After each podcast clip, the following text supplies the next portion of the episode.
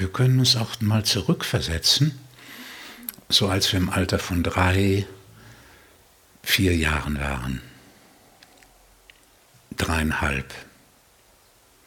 Das war eine Zeit, wo uns lauter Ängste heimgesucht haben. Warum war das so? Das war so die Angst vor der Dunkelheit, manchmal die Angst vom Alleinsein. Dann war es gut, man konnte irgendwo ins Bett von den Großen krabbeln oder sowas. Hm. Als wir so klein waren, da lebten wir im Bewusstsein, dass das Leben wunderschön ist und dass es gefährdet ist. Wir waren buchstäblich kontinuierlich im Bewusstsein der Möglichkeit des Vernichtetseins. Das gehörte zu unserem Leben. Und das zeigte sich in solchen Ängsten, Dunkelheitsängsten, Alleinseinängsten und solcherlei. Und danach haben wir jetzt geschafft, die Abwehr zu errichten.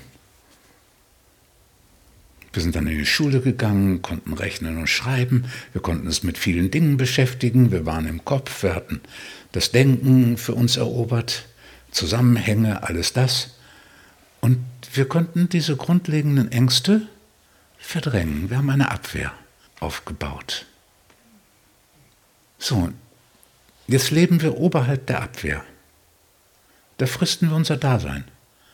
Darum hört das Denken nicht auf, weil wenn man oberhalb der Abwehr ist, dann muss man kontinuierlich denken. Egal was. Darum ist das ja auch so. Also man wird es jetzt gar nicht hören wollen. Ne? Also ist ja auch viel einfach nur Wiederholung. Man merkt, es ist nur ein Denken, irgendwas zu denken. So wie der Fernseher. Bei manchen läuft der irgendwas die, die Wiederholungen. Eigentlich hauptsächlich Wiederholungen. So, und da hält man sich fest. Und weil wir das so lange gemacht haben, ist diese Leere, die da unten ist, umso bedrohlicher geworden.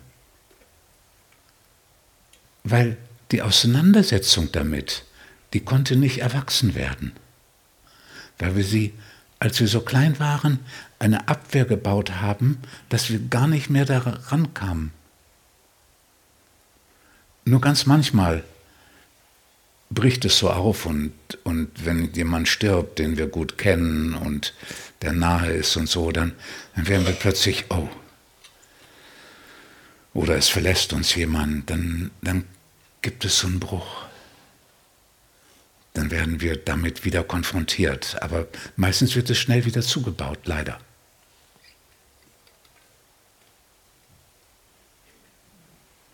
So, und jetzt ist unsere Aufgabe die, uns wieder zu öffnen für die Angst.